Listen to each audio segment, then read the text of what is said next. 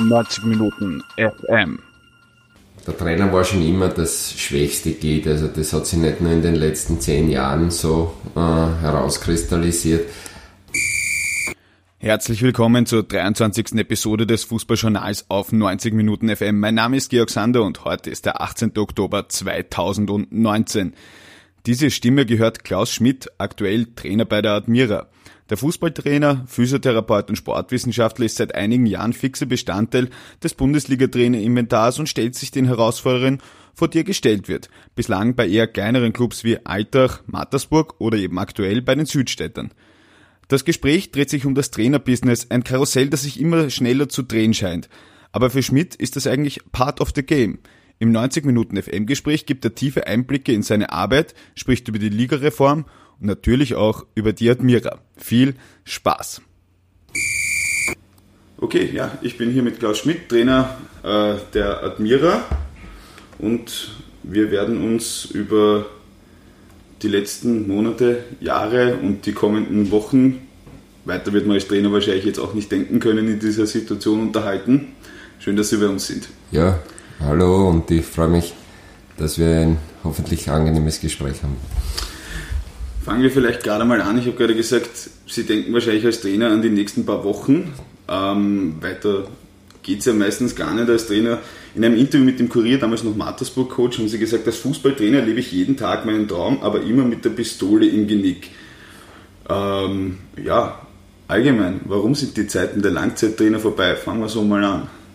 Naja, äh, ich denke mal, voriges Jahr war ein, war ein ganz ein besonderes Jahr für Trainer und für, auch für Funktionäre. Äh, durch den neuen Ligamodus äh, hat sich diese Situation erst irgendwie einpendeln und stabilisieren müssen.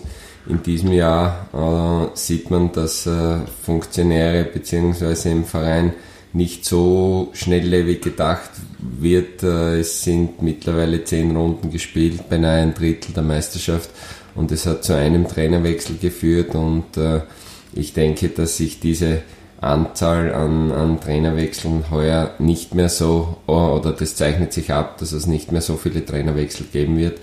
Aber trotzdem, wenn man äh, in Europa schaut oder, oder auf größere Ligen, sieht man natürlich, dass äh, die, die Kurzlebigkeit äh, für Trainer Einzug gehalten hat.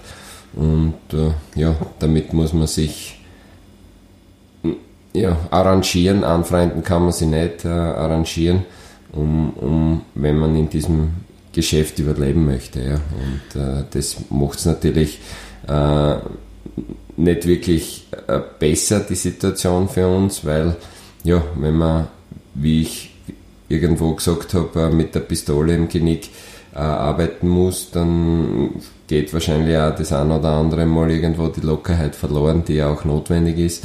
Aber ja, das bringt die, die, die Zeit mit sich. Ich denke nicht nur im Fußball äh, haben Manager, wenn man das auch so bezeichnen äh, kann, äh, eine, eine kürzere Halbwertszeit, sondern auch in der Privatwirtschaft. Und äh, ja, das ist, denke ich, mehr ein, ein Zeichen der Zeit als ein Zeichen des Fußballs. Ja, Sie sprechen es gerade an Manager. Wir denken dann natürlich alle so an Alec Ferguson, an Arsene Wenger, äh, vielleicht auch Thomas Schaaf bei Werder Bremen.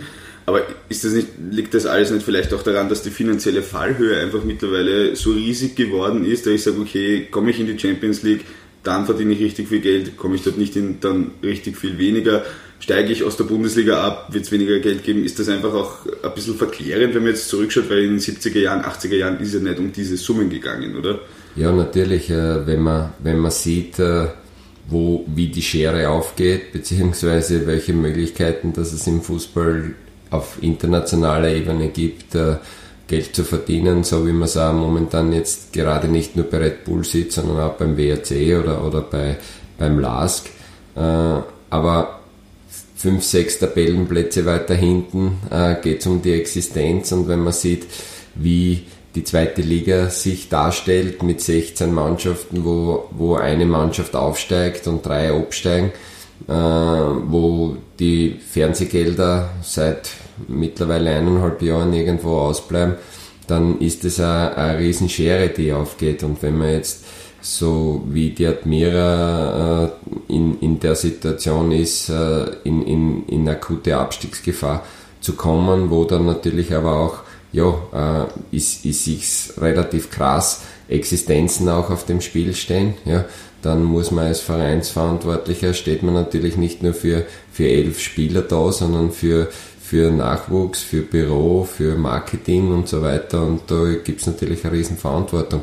Und äh, ja, da muss man dann aber auch vielleicht den, den einen oder anderen irgendwo verstehen, wenn er die Reißleine zieht und äh, sagt, bevor ich oder ich versuche, ein, ein Tool zu setzen oder ein Tool herzunehmen, um, um den Verein äh, vor einer mittleren Katastrophe zu bewahren. Und dass man einfach dann versucht, ja, äh, mit, mit einem Trainerwechsel noch irgendwo äh, einen Impuls zu setzen, um, um einen, einen Abstieg oder, oder diese wirkliche finanzielle äh, Hürde dann äh, auf sich zu nehmen und nochmal in die untere Liga zu gehen, weil wie man sieht, äh, ja, wenn man bei 16 eine Mannschaft äh, ist, die, man, die aufsteigt, ist natürlich Wahnsinn. Und deswegen äh, muss man das natürlich auch von Seiten der Funktionäre her verstehen. Ist das irgendwie so auch als generelle Kritik an der Ligareform, die dann im Frühjahr im Endeffekt eine erste Bundesliga, eine zweite erste Bundesliga und eine zweite Liga kennt, zu verstehen? Oder? Naja, Kritik, Kritik ist, ist vielleicht ein wenig übertrieben. Äh, ich bin ein, ein, ein Trainer, der in der zweiten Liga irgendwo jetzt seine, seine ersten Sporen verdient hat, äh, der drei, drei Vereine gehabt hat in der zweiten Liga und, und mit diesen, diesen Erfolgen unter Anführungszeichen in der zweiten Liga den Weg in die, in die Tipico Bundesliga geschafft hat. Und äh, ich, ich weiß, wie, wie knochenhart dass es auch dort in der Zehnerliga zugegangen ist, damit man äh, den Weg nach oben schafft. Äh, und, und deswegen habe ich zu den Vereinen auch eine gewisse Assoziation, die da unten äh, kämpfen bzw. raufen und, und vor ein paar Jahren äh, oder vor zwei Jahren noch war es einfach so, dass man einen Fixpunkt gehabt hat am Freitag am Abend. Äh, es waren fünf Spiele oder vier Spiele zeitgleich. Eines war ein wenig zeitversetzt. Es war ein klarer, es war ein klarer Punkt. Äh, die, das Medieninteresse war einfach größer. Äh, und, und ich denke, dass, dass sich die zweite Liga ein wenig mehr Aufmerksamkeit verdient hätte. Aber äh, die Verantwortlichen in der Bundesliga haben wahrscheinlich äh, den größeren Einblick gehabt, was ist finanziell machbar, äh, welche Möglichkeiten bietet der Zweitliga-Fußball und so ist es dann zu dieser Ligareform gekommen und ja, ähm, ich denke, dass es speziell für die Mannschaften aus dem zweiten Glied schwierig mhm. ist, einfach äh, finanziell und, und wirtschaftlich zu überleben auf einen Standard der Profi, der professionell ist, äh, weil man einfach dann die Perspektive kaum hat, dass man sagt, man geht ein hohes Risiko, um, um äh, diesen Platz, diesen Aufstiegsplatz zu ergattern. Ja? Und wenn man sieht, momentan, wie die wie es in der zweiten Liga zugeht, dass jeder jeden schlagt, dass, ich weiß nicht, momentan äh, vier Punkte trennen den dritten vom, vom, vom 14. oder vom 13. Das ist natürlich Wahnsinn. Und äh, deswegen ist es schwierig und äh, die Verantwortlichen haben sich sicher viele Gedanken gemacht. Wie man sieht, auch sehe ich ein, ein, ein wenig diese, diese Zweiklassengesellschaft in, in, nach der Punkteteilung irgendwo ein wenig kritisch. War voriges Jahr mit Mattersburg in, dieser, in diesem unteren Playoff und da ja, äh, ist es dann natürlich auch für die Zuschauer schwierig, wenn man, wenn man Mattersburg oder, oder Admira jetzt in dem Fall unterstützt, dass man sagt, ja, man, man spielt dann nicht mehr gegen die attraktivsten Gegner im Frühjahr, sondern man muss sich dann ja, äh, mit, mit äh, äh Mannschaften aus der unteren Hälfte begnügen und, und äh, Red Bull, ähm, Sturm, Lask, wer immer, ja, die, die spüren sie dann äh, die obere Geschichte aus und äh, das stört mich ein wenig, aber man hat sich natürlich äh, Gedanken darüber gemacht und äh, man wird sehen und man muss dem Ganzen natürlich auch noch ein bisschen Zeit geben. Ähm, aber ich denke, dass man auch international das so sieht, dass äh, vielleicht WRC, der LASK die jetzt natürlich auch für, für Furore sorgen, äh, vielleicht auch ein Nutznießer dieser Geschichte sind, dass man äh, im Frühjahr äh, zehn Spiele auf, auf, auf Augenhöhe und auf allerhöchstem Niveau spielen muss und äh, das kommt dann vielleicht jetzt im Herbst den Mannschaften auch zugute. Also es ist immer irgendwo einfacher oder, oder schwieriger zu sagen, wenn man die Situation sieht, dass, dass man auf, bei welcher Mannschaft das man ist. Ja. Ja. Wenn man in der oberen Playoff ist, ist das natürlich fein. Wenn man in der unteren Playoff um einen Abstieg kämpft, äh, dann sieht man es natürlich ein wenig aus dieser, aus dieser Perspektive. Und deswegen hat das Schwert wie immer natürlich zwei Seiten. Soweit ich mich informiert habe, sind Sie auch äh, ähm, studierter Sportwissenschaftler. Das heißt, Sie kennen sich mit Ballspielen grundsätzlich aus. Wenn wir da jetzt noch kurz beim Trainerwechsel bleiben, ich habe vor Jahren einmal äh, analysiert und gesehen, Trainerwechsel bringen eigentlich nicht den erwünschten Effekt. Wir haben letztes Jahr viele Trainerwechsel gesehen. Jetzt haben wir wenige ist jetzt einfach auch aus der Beobachterperspektive, aus der Erfahrungsperspektive, ist einfach so, dass man sagen muss, okay, wenn ein Team in die viel zitierte Scheißgasse kommt, dass man sagen muss, okay, irgendwie muss man raus. Und es bringt nichts, den Sportdirektor rauszuhauen. Die Fußballverträge mit den Spielern sind halt, wie sie sind. Also, außer man ist jetzt ein Exzentriker wie bei Olympiakos Piraeus, der dann mhm. halt die Profis rausschmeißt. Ist da, ist da demzufolge einfach aufgrund dieser arbeitsrechtlichen Situation dann einfach der Trainer das schwächste Glied, das dann fliegt, oder?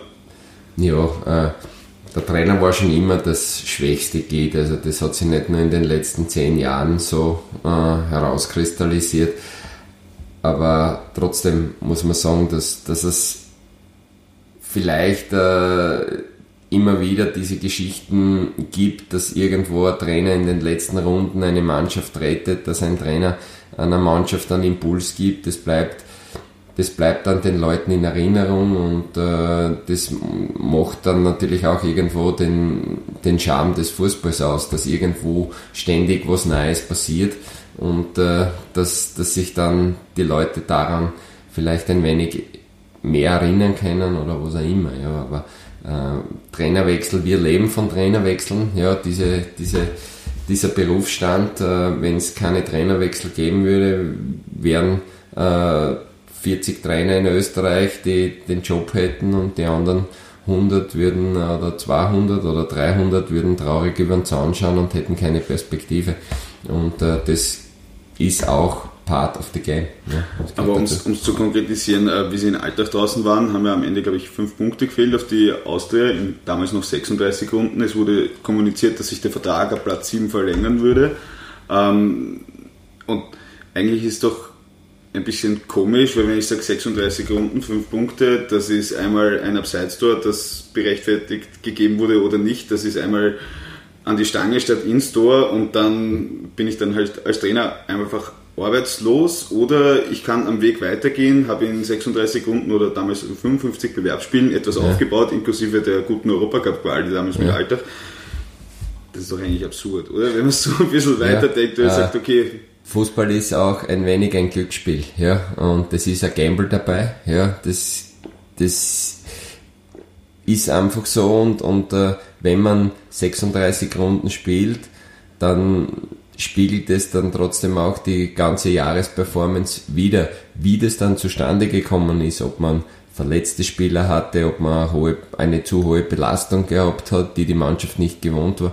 Das interessiert dann am Ende des Tages äh, dem Funktionär nicht oder den, den Fan nicht, ja, sondern er äh, und der Präsident schaut auf, auf die Tabelle, die Fans schauen auf die Tabelle, sehen, ja, wir sind äh, voriges Jahr waren wir Fünfter, heuer sind wir nur Siebter oder Achter geworden. Ja, dann ist jemand unzufrieden, dann erhofft man sich natürlich irgendwo mit einem Trainerwechsel was Besseres. Und äh, ja, dann kommt es darauf an, ob der nächste dann was Besseres zusammenbringt. Aber das gehört einfach dazu. Ja. Es, ist, es ist der Teil des Fußballs und äh, ja, wenn man da dabei sein möchte, äh, dann muss man diese Regeln annehmen und muss man sich auch dieser Situation stellen. Einmal nicht äh, gut genug gewesen zu sein, dann muss man aber auch einmal hoffen dürfen, dass man bei einem nächsten Trainerwechsel äh, in eine Verlosung kommt, dass man sie präsentieren kann und dass man vielleicht sogar dann einen Job kriegt. Okay, kommen wir ähm, zu Ihnen, zur Person. Äh, für unsere Zuhörerinnen und Zuhörer, äh, die Trainerkarriere äh, von Klaus Schmidt begann unter Walter Schachner. Ähm, es gab dann kurz ein paar Cheftrainerspiele bei Austria Kärnten, wenn die Daten stimmen. Dann mit Josef Hickersberger in die arabische Welt und über Kaffenberg bzw. U21-Team dann über die zweite Liga in die Bundesliga. Es wird nicht jeder Bundesliga-Trainer. Wie resümieren Sie eigentlich Ihre bisherige Karriere jetzt mit Anfang 50? Naja, äh, wenn man es mit der rosaroten Brille anschauen möchte, dann äh, war es bis dato eine sehr, sehr angenehme, eine sehr, sehr abwechslungsreiche und sehr, sehr spannende Zeit. Und äh, der Klaus Schmidt hat als Fußballer äh, die zweite Liga gesehen äh, und, und hat aber jetzt nicht großartig das, äh, den Bonus gehabt, ein, ein Top-Profi gewesen zu sein. Äh, und der Klaus Schmidt hat sich mit äh, harter Arbeit, mit Fleiß und mit äh, ja, ständig sich versuchen weiterzuentwickeln, weiterzubilden, äh, einen Platz in, in, im Bundesliga-Geschäft äh, erarbeitet. Und ich denke, wenn man es aus dieser Perspektive sieht, kann auch stolz sein darauf, was sich in den letzten äh, 10, 15 Jahren ereignet hat und wie sich die, wie die Dinge ihren Lauf genommen hat, haben. Äh, wenn man es wenn ein wenig kritisch sieht, äh, wäre es natürlich auch einmal spannend, äh, ähm, einen Verein irgendwo zu übernehmen oder zu bekommen, der um die Top 3, um die Top 4 zu spielt, äh, der um die Top 3 oder Top 4 spielt, aber äh, die Ziele, äh, ich bin noch nicht äh, kurz vor der Pension und ich hoffe noch, dass ich doch noch einige Jahre äh, Trainer sein kann. Äh, die Ziele und diese äh, Idealvorstellungen, die, die habe ich noch vor mir und äh, an dem arbeite ich.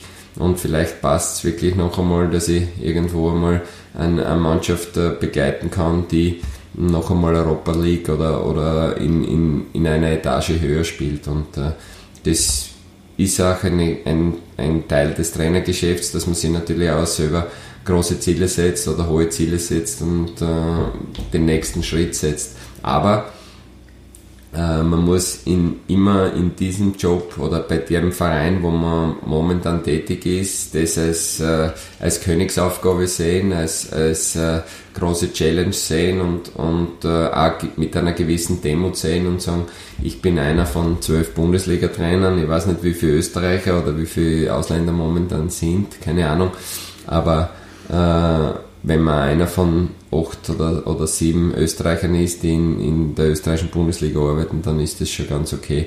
Und die Geschichten und die Erlebnisse, die man dann äh, im, im Laufe dieser Zeit äh, erlebt, sind natürlich Sachen, die nicht jeder äh, erleben durfte und darauf bin ich schon ein wenig stolz.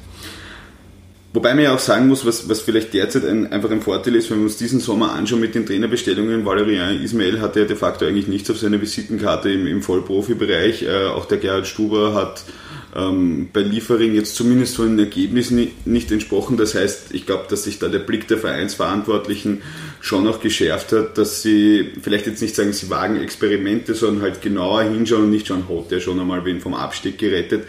Wobei man natürlich sagen muss, äh, wenn, man, wenn ich so ein bisschen die Mannschaften mir anschaue, mit denen sie gearbeitet haben, damals bei Alltag von Blau-Weiß kommend, ähm, ging es ja gleich einmal los mit den ganzen Qualifikationsspielen. Da hat man einfach, mhm. man alle drei Tage spielt, jetzt nicht die Zeit, Wahnsinnstaktik äh, einzustudieren.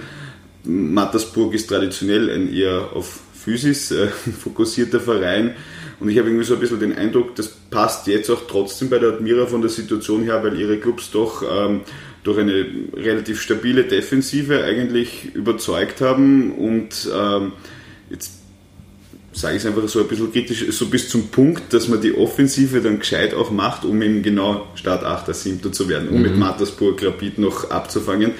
Zu dem ist man noch nicht ganz gekommen, weil irgendwo immer die Zeit gefehlt hat, oder? Ja, natürlich. Äh, wenn, wenn man solche Mannschaften übernimmt, wie ich es in den letzten Jahren äh, gemacht habe, ist es immer so, dass, dass es Probleme gibt und äh, das heißt, äh, meistens bekommt man zu viele Gegentore und äh, Gegentore äh, schlagen sich dann natürlich auch am Punktekonto nieder. Und da ist dann der erste Weg einmal, äh, das Ganze so gut als möglich zu stabilisieren. Und äh, das ist sicher ein Grund, warum, warum äh, die, die Geschichte so ist, wie sie momentan ist, dass ich, dass ich eben äh, in, mit Mannschaften arbeite, die äh, immer wieder hinten drinnen sind. Aber ja, das macht es natürlich auch spannend und äh, ich bin jetzt nicht irgendwo äh, in, in, in der Situation, dass ich sage, äh, wir, wir, ich, ich, muss bei einem Verein sein, der pro Saison 120 Tore schießt, ja, sondern äh, es geht um, um das, dass die Admira versucht in der Liga zu bleiben oder dass wir mit der Admira versuchen in der Liga zu bleiben. Dazu wird es auch notwendig sein, dass wir das ein oder andere Tor erzielen und das auf dem Weg sind wir. Und das ist immer wieder eine Herausforderung natürlich, äh, Tore zu machen, weil es einfach auch schwieriger ist, ja, als, als eine gewisse Stabilität in einer Mannschaft zu bekommen. Und dieses, dieses äh, Sahnehäubchen, das kommt dann auch mit der Zeit. Ich habe es bei Wacker Innsbruck erleben dürfen, wo ich wo wir, wo wir ein halbes Jahr wirklich um, um einen, wie man so schön sagt, um einen Rotz gerauft haben und, und dann im, im, im zweiten Teil oder im, im zweiten nach Halbjahr, nach dem Abstieg, genau, waren wir dann einfach einmal erster eine ganze Halbsaison und haben, haben Tore am Fließband produziert. Also ja, wenn man, wenn man dann einen gewissen Zeitpunkt oder Zeit, Zeitrahmen hat dann, und, und auch vielleicht den ein oder andere Transferperiode, die natürlich auch dazugehört, äh, dann, dann erleichtert es das natürlich. Und wenn man so wie ich jetzt äh, bei den letzten Vereinen ein Jahr war, dann, dann fällt diese Transferperiode großartigerweise im Sommer natürlich aus und auch äh, ja, die, die Entwicklung, dass man mal bei Null beginnen kann und sagt, äh, wir, wir sind nicht ein enttäuschtes Team, das von hinten das Feld aufrollen muss, sondern äh, das einfach auch dann einmal Zeit hat, äh, gewisse Transfers zu setzen, äh, zu sondieren, welche Spieler haben jetzt nicht so entsprochen oder, oder waren, passen jetzt nicht so in, in, in meine Gedanken. Und dann bekommt man natürlich immer wieder äh, ein, ein, ein Team äh, präsentiert, mit dem eigentlich von der, von der Zusammensetzung sehr, sehr wenig bis gar nichts zu tun hat. Und dann dauert es äh, ein bis zwei Transferzeiten, wo man dann sagt, ja, den Spieler, äh, der hat nicht so entsprochen, den haben wir weiterentwickelt, der wird aber bei uns da bleiben und so weiter. Also Transferperioden, Zeit mit der Mannschaft sind sicher Punkte, die diese Dinge beeinflussen, klar. Eine meiner Thesen ist ja immer, weil wir bei 90 Minuten AT auch immer ähm, die Vereine mit Fragen nach Philosophie, manche fühlen sich genervt davon, nerven. Ähm, es ist ja dann, wenn man es salopp formuliert, irgendwann noch wurscht, welchen Fußball ich dann spiele. Also sei das jetzt, ich konnte nur, was sich natürlich jetzt, wenn ich jetzt äh, hinten drin stehe, eher aus der Situation ergibt, weil alle anderen kommen her und fragen, okay, wie viel drüber schießt man heute? Ähm, es geht halt einfach darum, dass ich lang mit einer Mannschaft arbeiten kann, oder? Weil gerade wenn ich jetzt herkomme, äh, ein Trainer kommt ja selten, weil es gut läuft. Ja, gut, war jetzt ja. bei Lask WRC und Red Bull der Fall, aber ansonsten kommt ein Trainer, weil es schlecht läuft. Das heißt, er stabilisiert die Defensive. Es sind Kampfspiele und dann entscheidet sich eben irgendwann einmal, ob er weitergeht. Aber welchen Fußball ich dann systemisch taktisch spiele, ist ja dann schon beinahe wurscht, weil je länger ich ihn eintrainiere, desto weiter kann ich ihn ja entwickeln. Ne? Naja, natürlich. Es ist aber auch so, dass man wie ich jetzt in meiner Situation bei meinen letzten beiden Vereinen zumindest äh, begonnen habe zu arbeiten, du hast immer ein gewisses Kaderpotenzial da, du hast Spieler da und, und es muss relativ schnell gehen, dass man versucht 12, 13, 14 Spieler zu haben, auf die man sich glaubt zu verlassen zu können. Und äh, diese Spieler müssen dann in irgendein Konzept passen, dass sie als Mannschaft funktionieren. Ja? Und äh, ich habe dann nicht äh, dieses, diese Möglichkeit, wie vorher gesagt, äh, 20 Spieler zu haben, wo jeder doppelt besetzt ist, auf jeder Position, sondern ich habe ich, ich versuche 12, 13, 14 Spieler das Vertrauen zu geben und sagen, äh, mit euch schaffe ich das, äh, ihr seid jetzt der Kern, der diese Situation wieder ins Laufen bringt. Und dann muss ich versuchen, aus, dieser, aus diesen verschiedenen Spielercharakteren, aus diesen verschiedenen oder aus diesen Spielern, die verschiedene, vielleicht die eine oder andere Position spielen können, ein Team zu bilden, das funktioniert. Und so funktioniert der Abstiegskampf meiner, meiner Ansicht nach. Und, und so kann man eine Mannschaft dorthin entwickeln, dass sie nicht äh, oder dass sie aus dieser Situation herauskommt.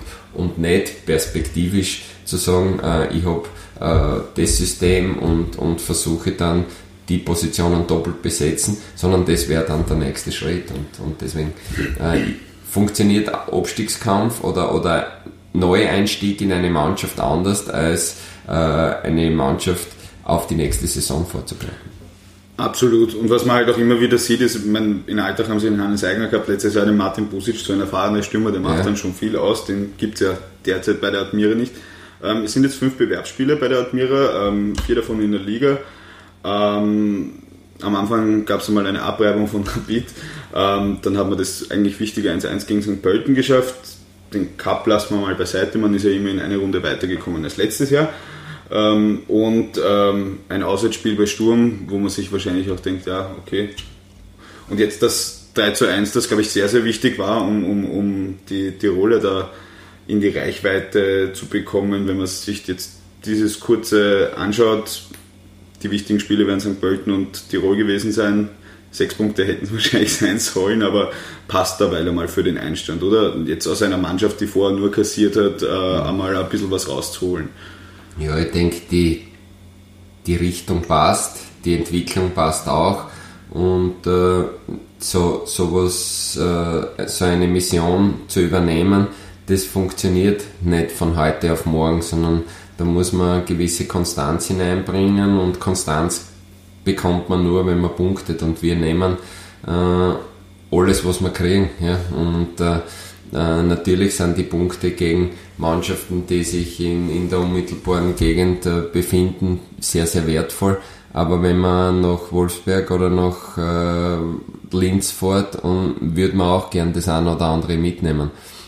Aber äh, mir ist auch in, in erster Linie wichtig, wie sich die Mannschaft äh, in, in Spielen präsentiert und äh, das war gegen Sturm eine Halbzeit okay, das war gegen St. Pölten auf 80 Minuten okay und das war jetzt gegen, gegen Wartens auch über weite Strecken gut und, und auf dem müssen wir aufbauen, wenn dann natürlich Punkte auch dabei sind, dann hilft uns das weiter einfach voll mit dem Kopf, weil, weil natürlich die Mannschaft äh, über, über beinahe jetzt ein halbes Jahr oder fünf Monate geprügelt wird und das sind einfach so, so Punkte, wo man, wo man, wo wir uns einfach vom Kopf her stabilisieren können. Und wir wollen überall irgendwo was mitnehmen, einfach um, um näher heranzurücken. Und wenn man sieht, dass wir vor der nächsten Runde äh, ein Punkt hinter St. Pölten sind, zwei Punkte hinter Alltag sind,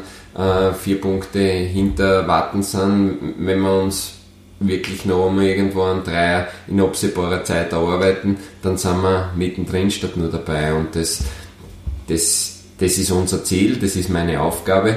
Und äh, ja, an dem handeln wir uns hoch. Und äh, der Dreier war natürlich jetzt äh, gegen, gegen Wattens von immenser Bedeutung.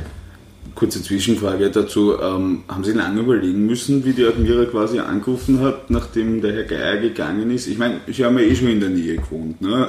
Und es ist einer von zwölf Bundesliga-Chefsesseln. Ähm, es geht in dem Job nicht, ob man in der Nähe wohnt oder nicht. Also das, äh, so kann man sich den Job nicht aussuchen. Äh, das, das andere oder der zweite Punkt ist, dass das sind mir natürlich in dieser Zeit, wo ich nicht gearbeitet habe, die Vereine oder Spiele sehr, sehr gut angeschaut habe und auch gewisse Bilder im Kopf hat, wie man gegen diese Mannschaft mehr selbst agiert hat. Und die Admira hat sich in den letzten Jahren einfach immer als Mannschaft herauskristallisiert, die am Anfang auch ein wenig Probleme hat, die dann in die Gänge kommt. Und äh, man kennt natürlich äh, aus Funk und Fernsehen diese, diese Spieler. Und da habe ich mir dann natürlich den Reim gemacht, dass es möglich wäre, äh, diese Mannschaft äh, in der Liga zu halten. Und sonst äh, hätte ich den Job nie und nie mehr angegriffen. Ich wollte gerade sagen, weil es ist ja mit zumindest jetzt mal Zürschitz, Schmidt, Kalajdzic sind im Sommer wieder viele weggegangen. Jetzt sind aktuell auch einige, ähm, also Dölke, Bauer, Scherzer, Vorsager, das sind ja alle Spieler, die eigentlich bei der Admira in der ersten Elf spielen würden, sind verletzt oder rekonvaleszent.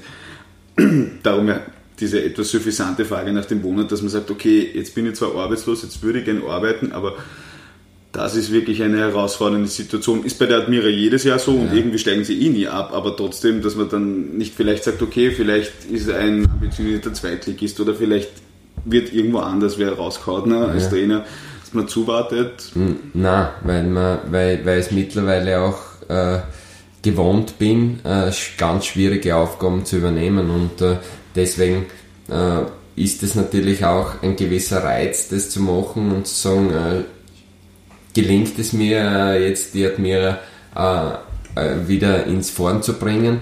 Und das, das war eigentlich der Hauptgrund. Und, mhm.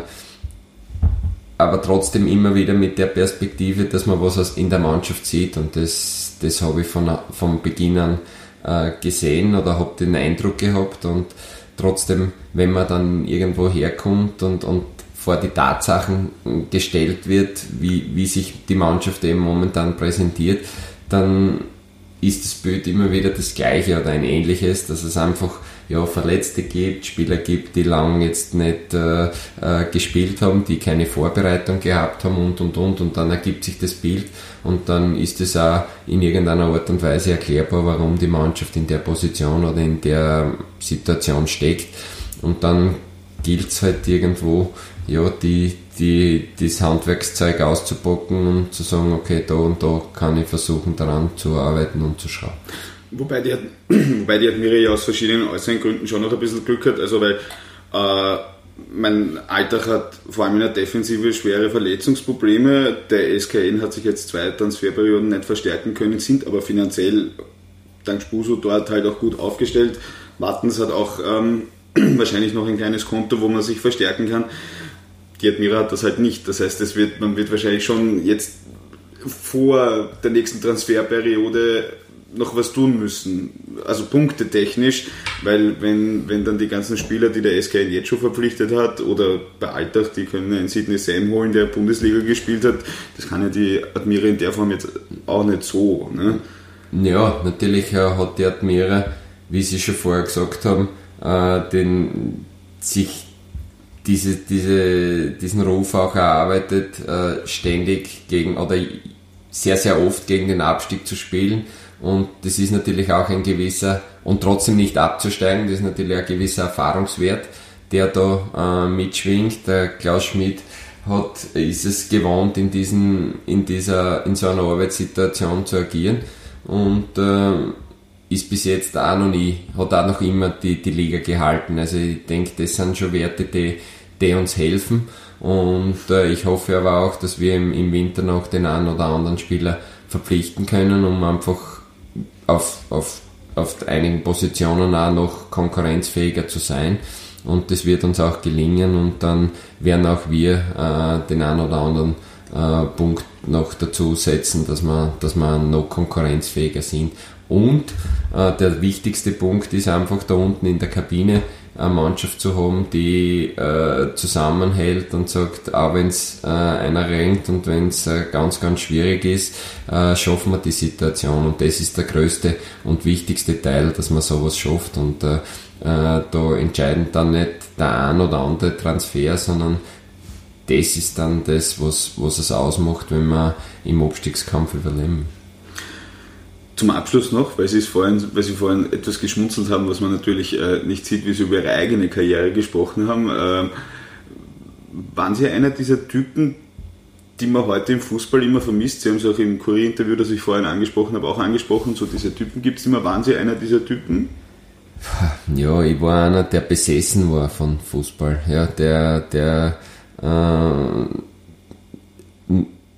täglich rund um die Uhr versucht hat, äh, sich mit dem Sport zu beschäftigen. Und äh, das hat natürlich schon ein gewisses, was Spezielles mit sich gebracht und, und ich war sicher ein wenig anders wie, wie andere, aber äh, ich bin auch, glaube ich, ein Trainer, der, der wenig anders ist als andere Trainer, ja, also der was Spezielles hat und äh, deswegen bin ich halt äh, aus, aufgrund meiner, meiner Vita trotzdem noch, äh, noch Bundesliga-Trainer oder noch immer Bundesliga-Trainer und äh, ja, jeder, jeder der, der in der Position arbeitet, hat was Spezielles. Ja? Mhm. Und als, als Typ, als, als Fußballer war ich einfach, wenn ich, das ist 100 Jahre her, war ich, war ich äh, ehrgeizig, äh, habe hab viele Dinge am Platz gesehen, war zu langsam und war athletisch nicht gut genug. Also so kann man es auf den Punkt bringen. Und wenn man solche Defizite in der Athletik hat, dann muss man sich andere Dinge aneignen und muss man mit anderen Dingen punkten und, und das kommt man vielleicht jetzt auch im, im Trainergeschäft noch irgendwie zu gut. Aber jetzt so bei den Spielern, ich meine, jetzt sind sie ja bei dem Verein, der für Akademiefußball steht, wie eigentlich kein anderer. Salzburg nicht schaffen, wenn sie hin und wieder dann um 10 Millionen Euro 18-jährige Kicker kaufen.